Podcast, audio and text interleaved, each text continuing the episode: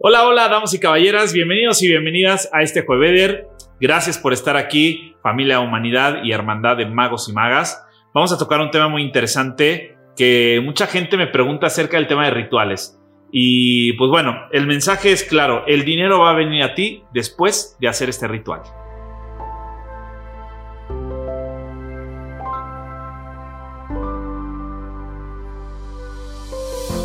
Este ritual está, eh, tiene dos partes importantes. Una es una parte textual y dos es una parte simbólica.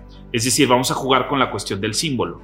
Entonces, la primera es, eh, bueno, para hacer este ritual, primero tenemos que resignificar la creencia que tenemos acerca del dinero. Es decir, no ver al dinero como una cosa o como un objeto, sino empezarlo a ver como, una, como si fuera una persona importante en nuestra vida.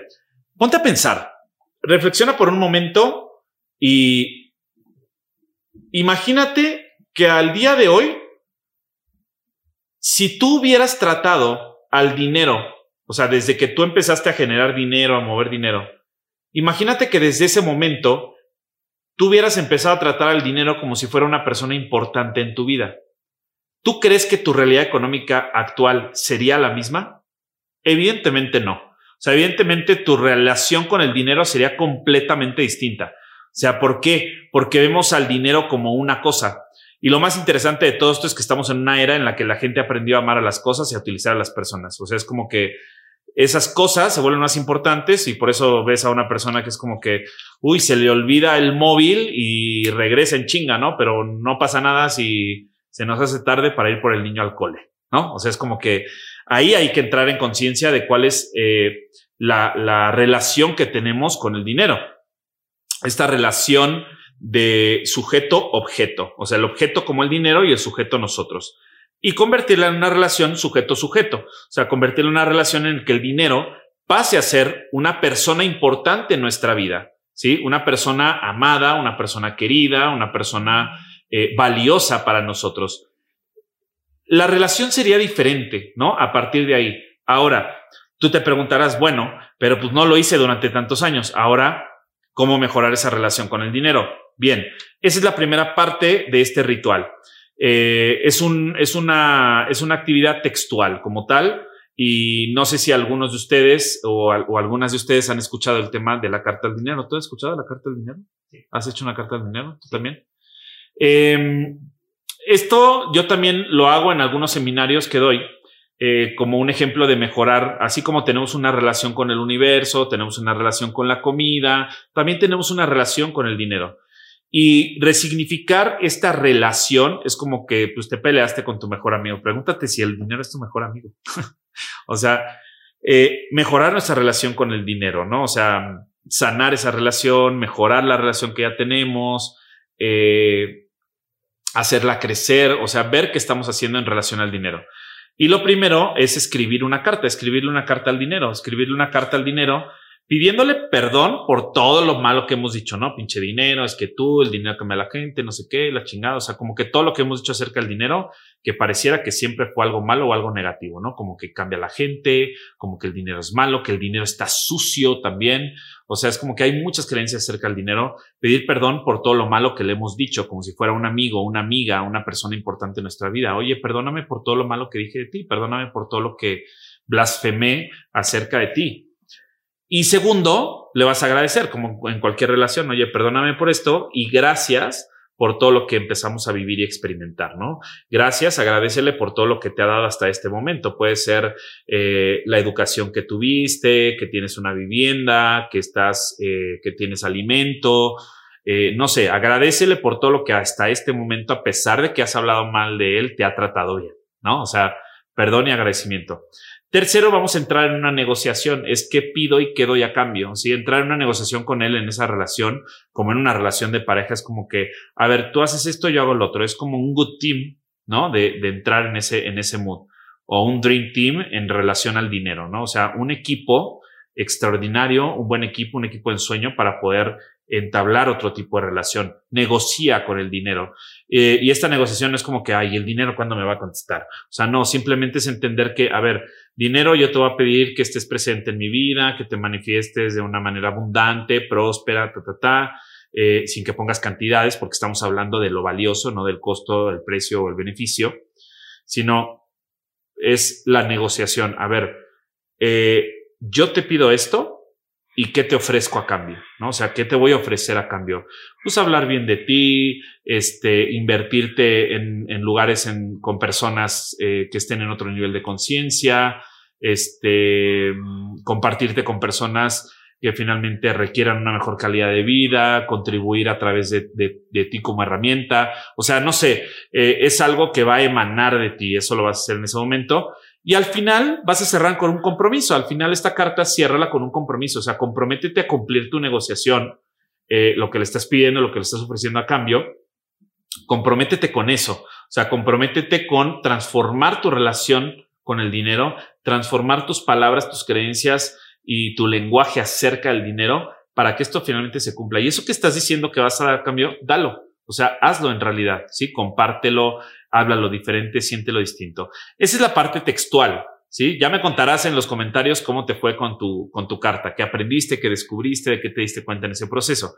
Y lo siguiente es lo simbólico. La realidad es que el símbolo constituye eh, una sabiduría iónica como totalitaria eh, a través de un lenguaje ideográfico. El lenguaje ideográfico es como a través de, un grafo, de un símbolo, se constituye toda una idea detrás, que era uno de los, eh, que es uno de los lenguajes más antiguos y que desde la cultura egipcia, eh, sumeria, etcétera, se vino utilizando. O sea, siempre ha sido el lenguaje ideográfico. Tú ves y es como que ves en, en, la, en la egiptología, es como que, ah, este símbolo representa esto, pero también esto, pero también puede representar esto, se puede interpretar así, pero también así, pero también de esta manera. Es como que, pero trae toda una idea detrás con un solo símbolo.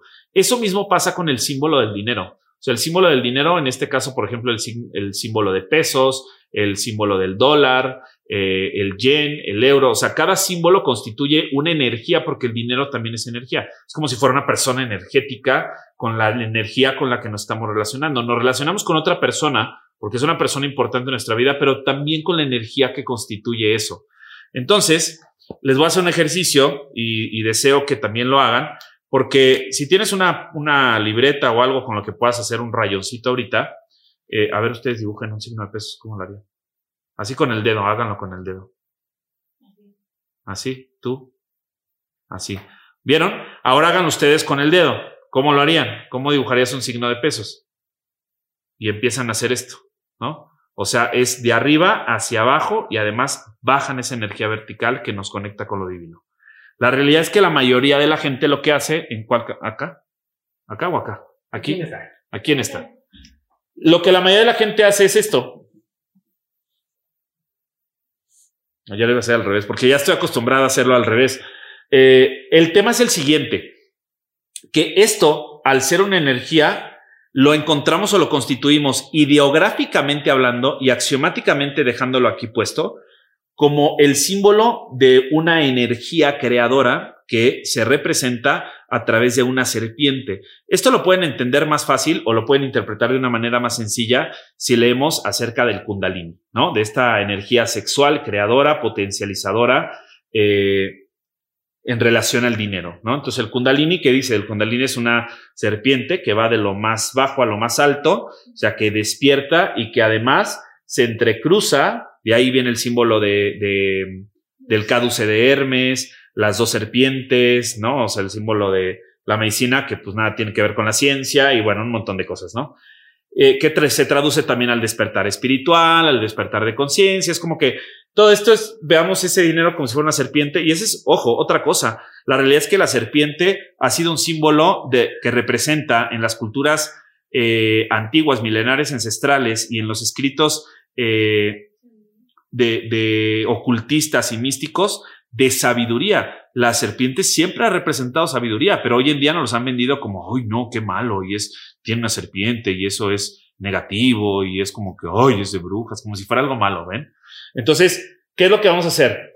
Eh, lo, lo ideal sería que tú empezaras a practicar elevar esa energía en vez de bajarla, porque lo que hacemos es esto, o sea, vamos de arriba hacia abajo, bajamos esta energía y además la imponemos. Por eso es uno de los símbolos que más poder y más imposición tienen en nuestra realidad y en el mundo. O sea, estamos hablando del dinero, es como que, pero estamos sumergidos en un sistema capitalista y en un mundo económicamente o globalmente, económicamente hablando, que está eh, supeditado por esto, ¿no? Entonces, ¿de qué manera yo voy a hacer este ritual para elevar eh, y que el dinero llegue a mí fácilmente? Bueno, elevando esa energía, esa relación que tenemos. Primero textualmente con la carta que hicimos como si fuera una persona importante en nuestra vida y segundo elevando la energía entre esa persona importante que es el dinero y yo.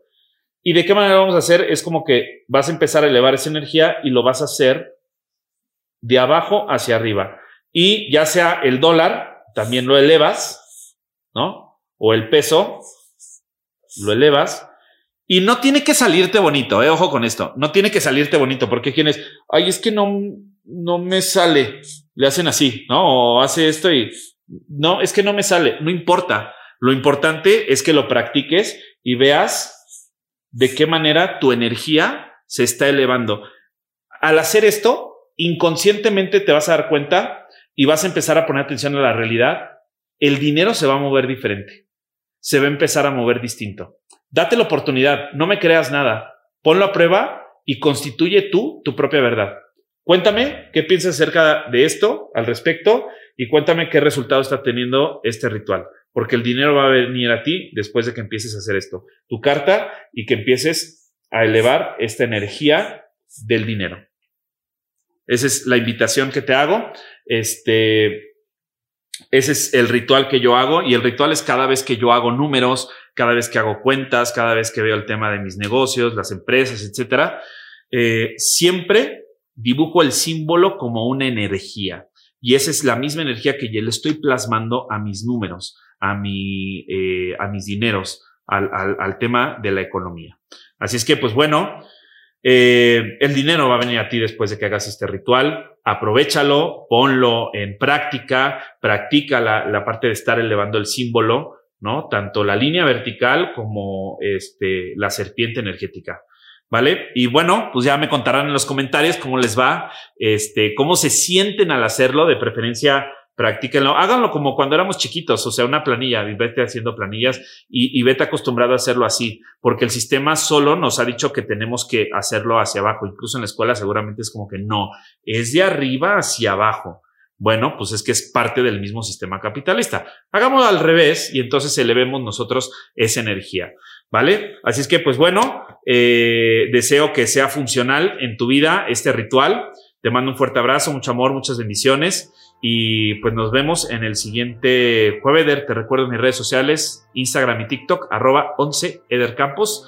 Eh, Spotify, creando realidad propia, Eder Campos, aquí en YouTube. Te mando un fuerte abrazo, mucho amor, muchas bendiciones. No olvides picarle los botoncitos, suscríbete al canal, comparte este video si fue de valor para ti y déjame tus comentarios qué piensas acerca de esto, qué piensas al respecto y también coméntame qué tal. Eh, ¿Qué tal disfrutaste tu carta y cómo te fue al estar simbolizando eh, el símbolo del dinero de una manera diferente, elevando esa energía? ¿Vale? Te mando un fuerte abrazo y nos vemos el próximo jueves. Que tengas un extraordinario, maravilloso y mágico fin de semana. Chao, chao.